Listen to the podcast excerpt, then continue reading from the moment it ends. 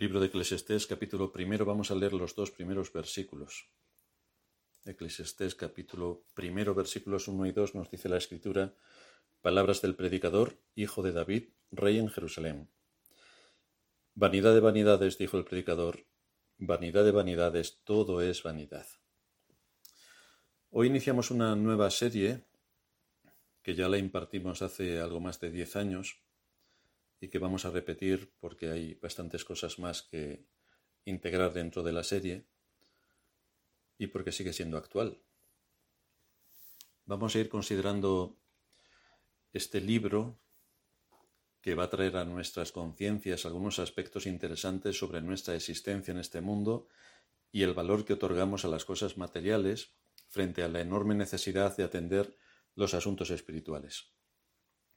Aprovechando que vivimos en esta época, podemos ilustrarlo mejor que nunca con la forma en la que nuestros dispositivos funcionan. Tienen una parte material y otra inmaterial. Una se llama hardware y la otra software.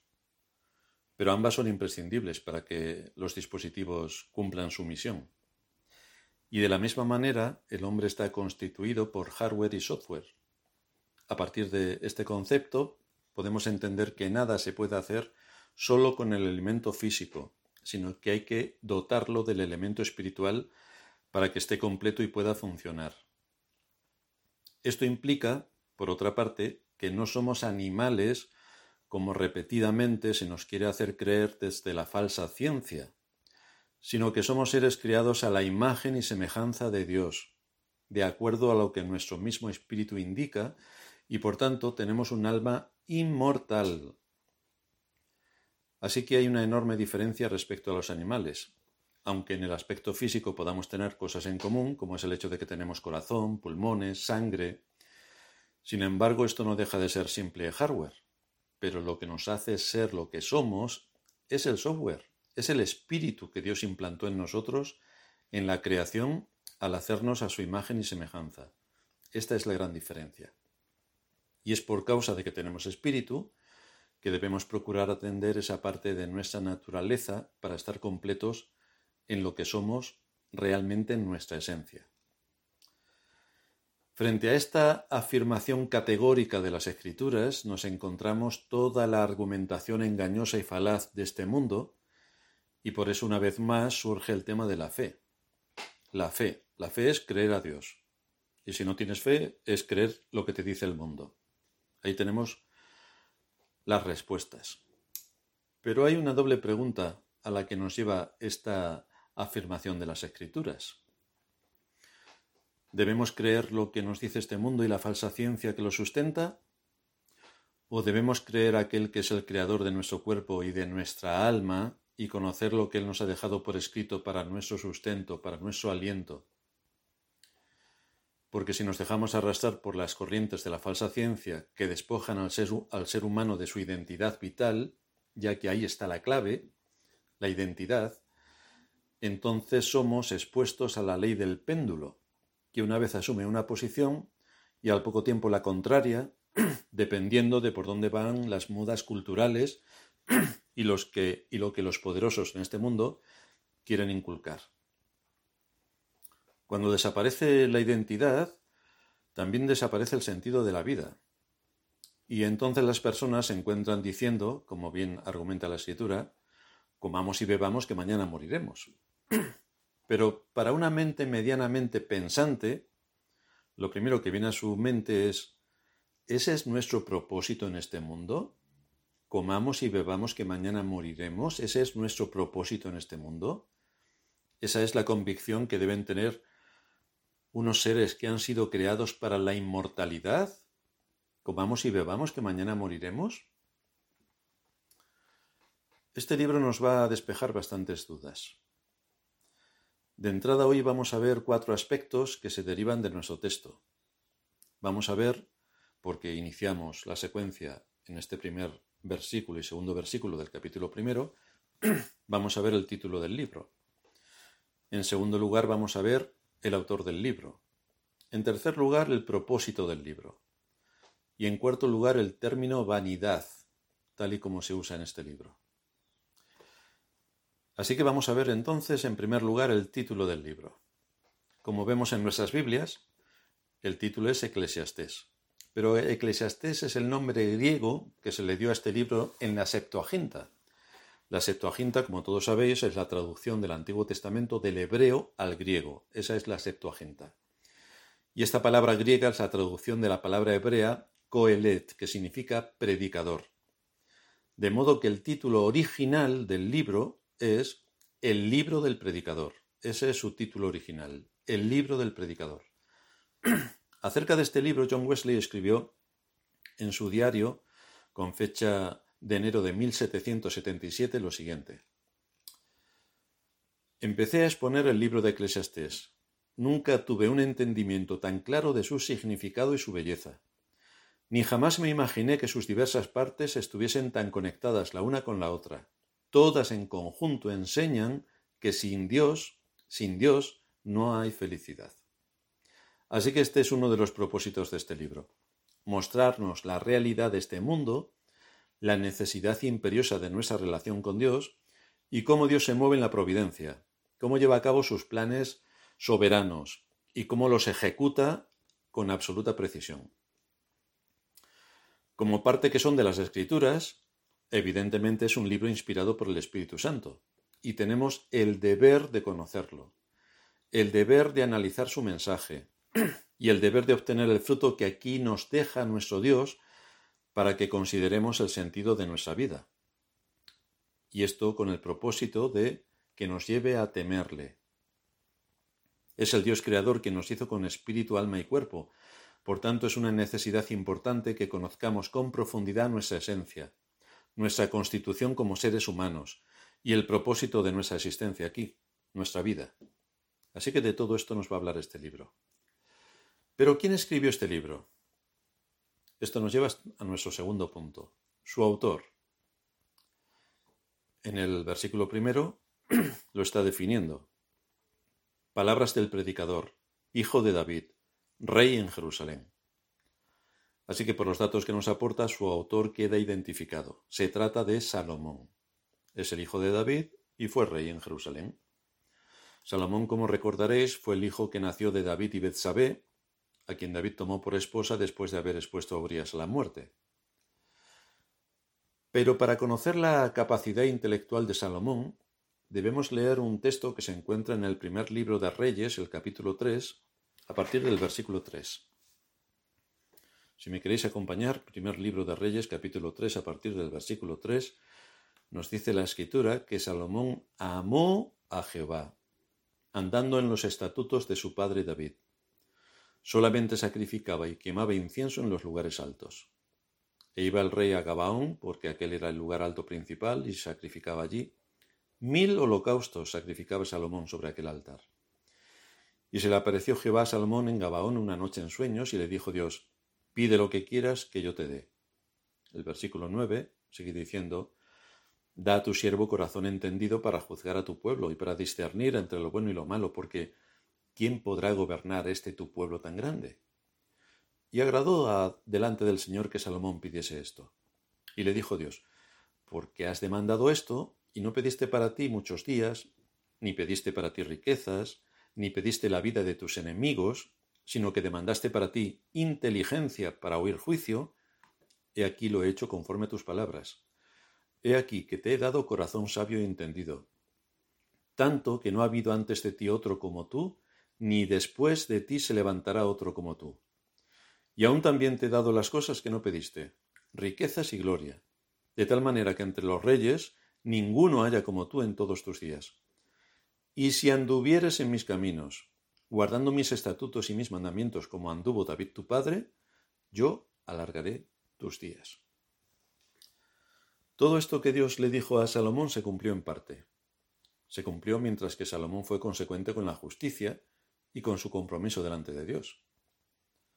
Como recordaremos también, por la historia, David había amasado una gran fortuna y también tenía muchos materiales preparados para la construcción del templo, un templo que fue edificado en la época de Salomón en siete años.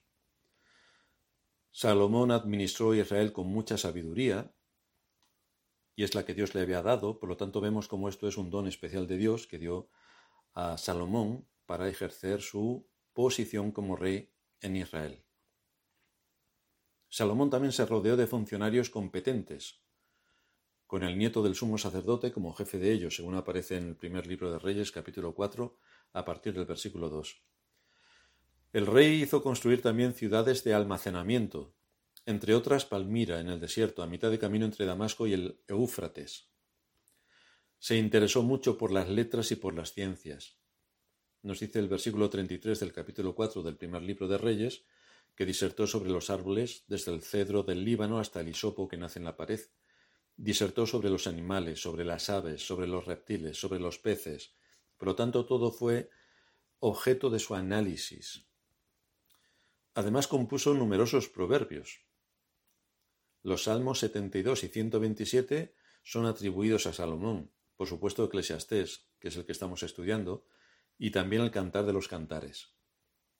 De manera que estamos hablando de un hombre de una inteligencia superior, que fue un don que Dios le dio. Esto también es importante recalcarlo, porque fue Dios quien le dio la inteligencia. Y este hombre, con todo lo que Dios le había dado en cuanto a inteligencia y sabiduría, se rodeó de lo más exquisito de la creación, de lo más exquisito. Con el control de las rutas que promovían el comercio entre los diversos puntos del mundo antiguo, Salomón también obtuvo abundantes ingresos en base a los impuestos que le cobraba a los mercaderes. Invirtió grandes recursos en el mantenimiento de un ejército poderoso. Se quería asegurar la paz y un ejército poderoso lo hizo posible. Había también ciudades militares importantes como Azor, Megido, Gezer, que estaban provistas de instalaciones logísticas para almacenar provisiones y acantonar también a las tropas de caballería que estaban listas para el combate. Así que él también sabía el mundo en el que vivía y cómo tenía que combatir a sus enemigos, y lo logró.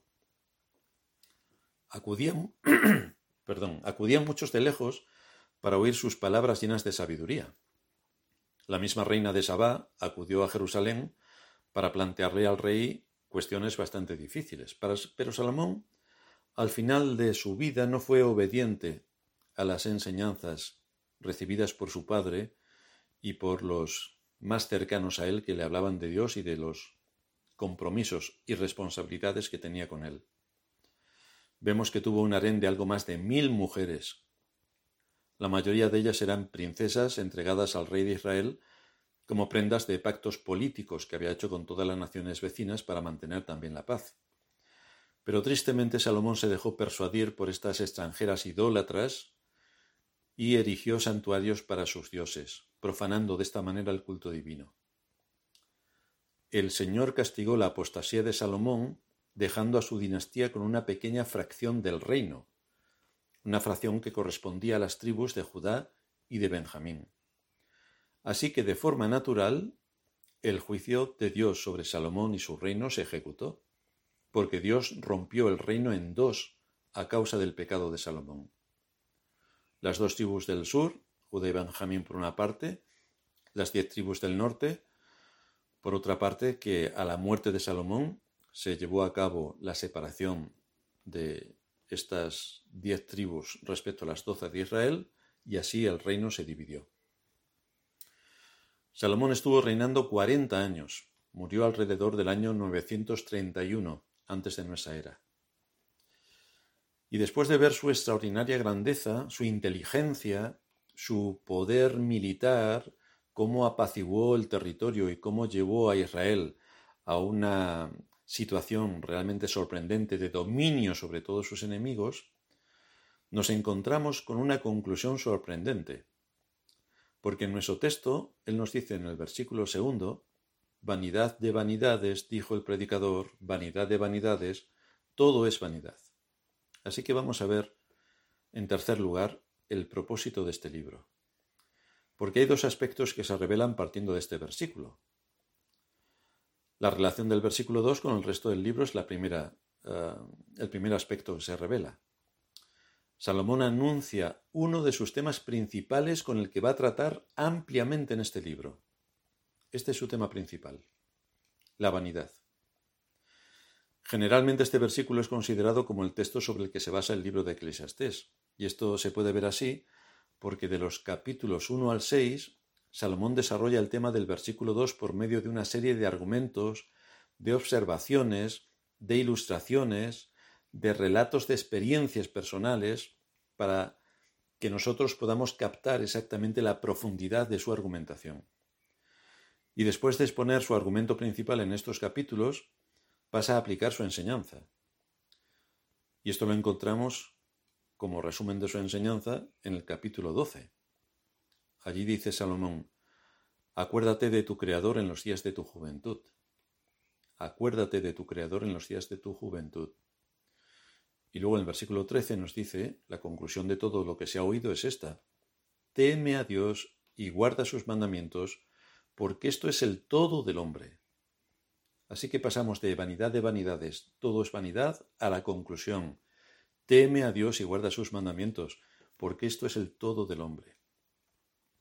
Y no se olvida del texto que viene exponiendo a lo largo del libro, porque en el capítulo 12, versículo 8, también hace referencia a esto mismo. Vanidad de vanidades, dice el predicador. Todo es vanidad. El comentarista Raf Warlow dice en cuanto al tema principal del libro de Eclesiastés, este tema sobrepasa el de probar la proposición de que todo es vanidad no hubiese sido suficiente el que Salomón simplemente expusiera las falsas fuentes de felicidad sin dirigirnos a la fuente de verdadera felicidad. No hubiera sido suficiente el destrozar las cisternas que los hombres se hacen para sí mismos sin dirigirles a la fuente de agua viva. No hubiese sido suficiente señalar lo insensatas que han sido las respuestas que los hombres han dado a la pregunta ¿Cómo puedo ser feliz? sin dejarnos saber cuál es la verdadera respuesta a esta pregunta. El objetivo principal, el propósito principal de Salomón, no es meramente probar que todo es vanidad, sino más bien establecer lo vano de todas las cosas en este mundo, en el contexto del temor a Dios, en el contexto de la obediencia a Dios, en el contexto de la gloria de Dios, como el fin principal y la mayor felicidad del hombre. Esto es lo que dice este comentarista. Así que la síntesis de este libro se va a centrar en argumentar la total vanidad de este mundo. Y el propósito de centrar el argumento en la total vanidad de este mundo es para sacar a la luz el fin principal del hombre. ¿Y cuál es el fin principal del hombre? Lo tenemos definido en la primera pregunta de nuestro catecismo. Glorificar a Dios y gozar de Él para siempre. Este es el fin principal. Este principio nos va a ser revelado poco a poco a lo largo de sus páginas y desde luego va a ser enfatizado de una manera muy particular al final del libro. Y llegamos a nuestro cuarto punto, el término vanidad. Vamos a ver la exposición del versículo que nos ocupa. Vanidad de vanidades, dice el predicador, vanidad de vanidades, todo es vanidad. Así que vamos a ver en primer lugar el término vanidad. ¿Cuál es su uso en este libro? Pues en este libro la palabra vanidad aparece más de 30 veces. Y Salomón relaciona esta palabra con casi todos los aspectos de la vida humana. Y lo hace en relación a las propiedades. Y nos dice que son vanidad. Lo hace en relación a las posesiones materiales. Lo hace en relación con respecto a las riquezas que son vanidad, en cuanto a los placeres, que son vanidad, en cuanto al conocimiento, que es vanidad, en cuanto a los esfuerzos laborales, que son vanidad, en cuanto a las relaciones humanas, que son vanidad, en cuanto a la muerte, que es vanidad, y en cuanto a su propia vida, porque él dice en el capítulo 7, versículo, versículo 15, mi vida de vanidad. Así que es la palabra que se usa para hablar de aquello que caracteriza todo lo que hay debajo del sol. Todo es vanidad. Todo lo que ocurre debajo del sol es vanidad, dice Salomón. En segundo lugar, vamos a ver el término vanidad en cuanto a su etimología. ¿Qué significa la palabra vanidad? Pues la palabra vanidad traducida aquí del hebreo ebel literalmente significa viento, aliento o vapor. Y el significado fundamental de esta palabra lo podemos ver ilustrado en lo que ocurre en el invierno cuando hace mucho frío y respiramos. ¿Qué es lo que ocurre? Pues que cuando exhalamos, nuestro aliento se condensa y aparece como un vapor, pero ese vapor rápidamente desaparece y para siempre. Esta es la idea más básica que nos quiere transmitir Salomón usando literalmente esta palabra, vanidad. Esto es lo que literalmente significa, vapor, que aparece durante un instante, desaparece y nunca jamás volverá a ser lo mismo. En este mismo sentido usa David esta palabra cuando dice en el Salmo 39, versículo 5, He aquí diste a mis días término corto, y mi edad es como nada delante de ti. Ciertamente es completa vanidad todo hombre que vive. De manera que cuando leamos la palabra vanidad en este libro veremos que se refiere a algo perecedero, algo temporal, algo transitorio, que no dura, efímero, no dura, no dura. Con lo cual se nos habla de la naturaleza transitoria de todas las cosas de esta vida. Todo es transitorio, absolutamente todo.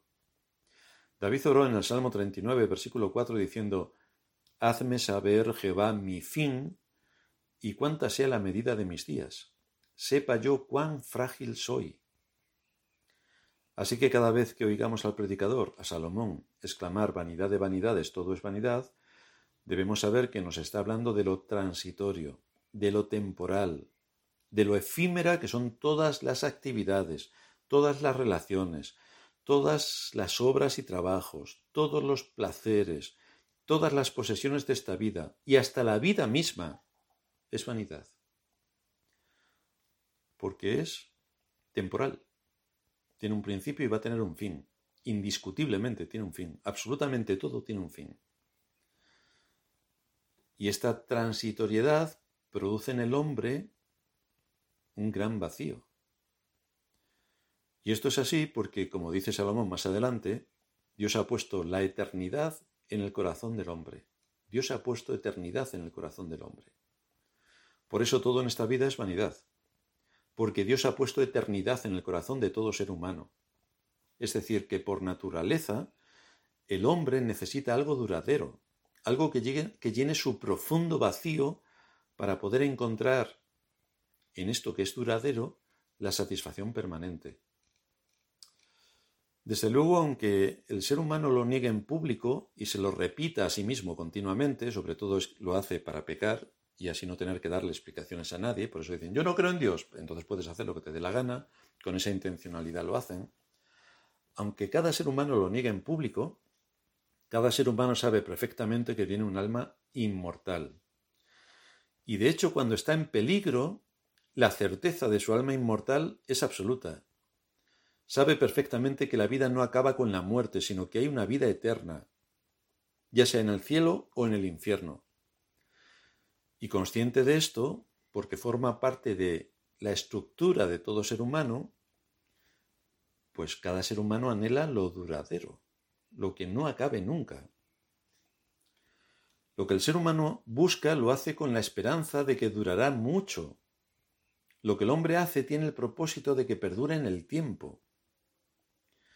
Y ahí vemos las grandes obras faraónicas, que cuatro o cinco mil años, seis mil años después, ahí están todavía en pie.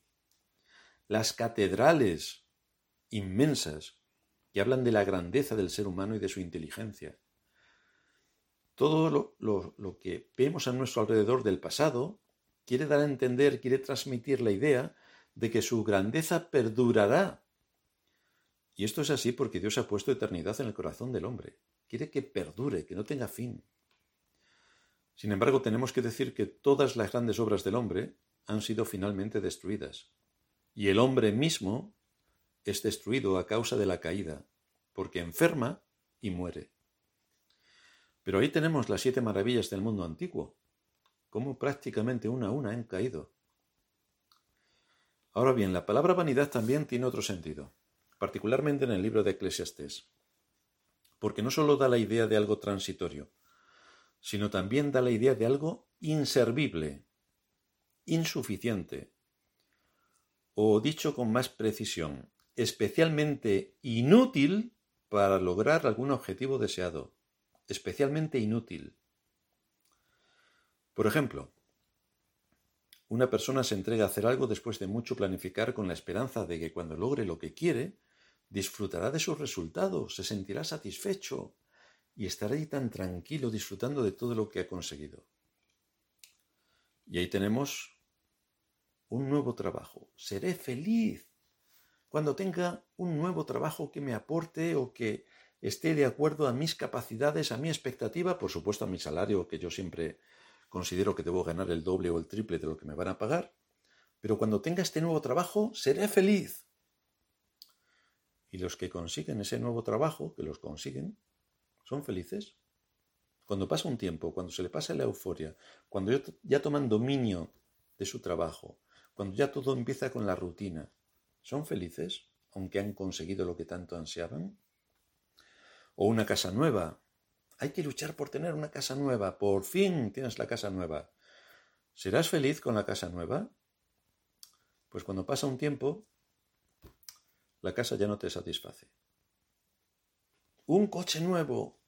Bueno, pero cuando pasa medio año han sacado un modelo superior. Ya te quedas frustrado porque tu modelo es el antiguo y ya mm, te crea encima insatisfacción. O cuando me case seré feliz. Pues no sabes lo que estás diciendo. No sabes lo que estás diciendo. Porque puede ser feliz, pero puede ser un infierno. Te puedes encontrar las dos cosas. Todos estos, todos estos ejemplos no son malos cuando uno los consigue. El problema en todos ellos es está, es, el problema está en hacer un fin de estos objetivos. La gente busca estas cosas para satisfacerse profundamente y por periodo indefinido. Buscan estas cosas con la esperanza de que serán felices cuando las obtengan y su felicidad se mantendrá a lo largo del tiempo. El asunto es que cuando pasa un tiempo, uno puede ver por experiencia propia que vanidad de vanidades todo es vanidad. Nada ya te satisface. Querías un coche nuevo, tienes un coche nuevo. Al poco tiempo ya te da igual. Quieres una casa nueva, tienes la casa nueva. Al poco tiempo te da igual. Quieres el trabajo de tus sueños, lo tienes al poco tiempo te da igual. ¿Y a qué conclusión nos lleva esto? Este libro nos enseñará que las posesiones de este mundo, los placeres de esta vida, las relaciones humanas, el éxito, todas son cosas que no duran para siempre y por tanto no satisfacen la profunda necesidad del hombre. Porque por más alegría que estas cosas produzcan al principio, es solamente al principio y por cierto tiempo, por cierto tiempo. Pero todo es pasajero, todo acaba, todo en esta vida tiene su final. Te va, a durar, un mes, un año, diez años, cuarenta años y se acabó. Por esta razón Salomón dice que todo es vanidad. El asunto es el asunto no es que dejes de luchar por aquello que lícitamente te corresponde. El asunto es que marques tus prioridades y que no descanses en las cosas de este mundo, que son temporales. Las tienes que usar, pero no como un fin en sí mismo, esperando que con aquello que alcances entonces serás feliz por los siglos de los siglos, porque no funciona así. No funciona así. Santiago lo confirma en su carta en el capítulo 4, versículo 14. Allí nos dice, ¿Qué es vuestra vida? Ciertamente es neblina que se aparece por un poco de tiempo y luego se desvanece. Ciertamente es neblina que se aparece por un poco de tiempo y luego se desvanece. Esto es la vida. Esta es la precisa atención que le tenemos que dar a la vida. Pasa rápidamente. Y entonces, si pasa rápidamente, hay algunas cosas que tenemos que priorizar y otras cosas dejarlas en el lugar secundario que le corresponden. Por eso el Señor nos dice, busca primero el reino de Dios y su justicia, y lo demás te será añadido. Pero pon tu mente en las prioridades, realmente inmortales, no en las cosas de este mundo, por las que, repito, tienes que luchar lícitamente, pero no pongas tu corazón en ellas, porque un día u otro te las van a quitar o van a acabar. Salomón, desde luego, nos dice que toda nuestra vida es así. Pasa rápidamente, es vanidad.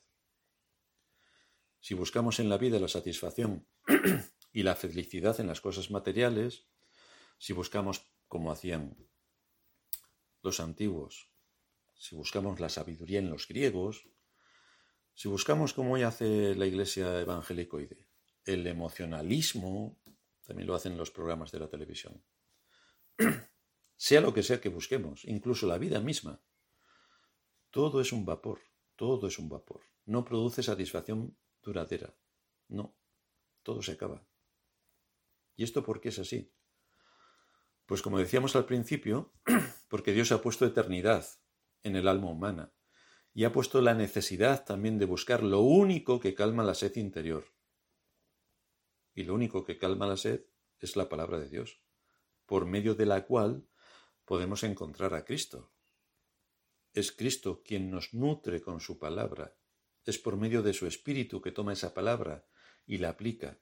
Es la que nos da la expectativa de la vida en la que estamos ahora y quien nos prepara para algo que va a ser eterno. Por eso Dios nos hizo con alma inmortal, porque hemos sido creados para lo inmortal. En este mundo, las cosas no nos dan lo que esperábamos de ellas. No corresponden a las esperanzas que tenemos depositadas en ellas. Siempre nos fallan. No nos sentimos ni siquiera recompensados por los esfuerzos que pudiéramos hacer. Así que en este sentido todo es inútil. La frustración acaba embargando a todo hombre. Y solo Dios puede dar satisfacción permanente si se le busca de acuerdo a su palabra. Por eso el asunto final con el que acaba el predicador es uno solo. Dice el capítulo 12, versículo 13, el fin de todo el discurso es este. Teme a Dios y guarda sus mandamientos porque esto es el todo del hombre. Aquí lo tienes todo y además es imperecedero. Esto entrada a la vida eterna. La búsqueda termina donde comenzó nuestra existencia. ¿Quién nos creó? Dios. ¿Dónde debe estar nuestra búsqueda? En Dios. ¿Cuál es el fin de nuestra búsqueda? Ser hijos de Dios. Busca a Dios. Es la continua exhortación de la Escritura. Busca a Dios. O como cantamos en uno de nuestros himnos, mientras tanto tengas tiempo, busca a Dios. Y aquí es a donde nos va a llevar Salomón con toda su argumentación en este libro. Demostrarnos una realidad bastante evidente, que es la vanidad de todo lo que nos rodea, y que pongamos nuestra mirada y nuestro objetivo principalmente en lo que Dios ha preparado para sus hijos y las moradas eternas que Cristo ganó para nosotros en la cruz. Ahí nos va a querer llevar el libro y por ahí seguiremos avanzando en el resto de la exposición que llevaremos a cabo sobre este libro. Vamos a terminar en oración. Gracias te damos, Señor, por habernos dado también en medio de todas las escrituras este libro que nos habla acerca de la existencia del ser humano en este mundo y del sentido de la vida. ¿Cuál es el sentido de la vida que debemos tener y cómo debemos pensar en todo lo que nos rodea, en lo que nosotros mismos somos? ¿Cómo debemos pensar en quién es nuestro creador, de dónde venimos, qué hacemos aquí y a dónde vamos?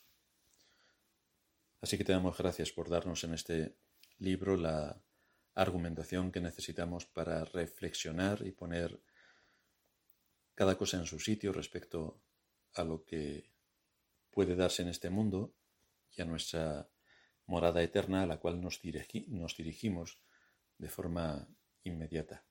Ayúdanos a tener un cabal conocimiento de todas estas cosas y que sea nuestro temor delante de ti el que realmente nos guíe en este mundo hasta que lleguemos a nuestra patria celestial. En Cristo Jesús te pedimos estas cosas. Amén.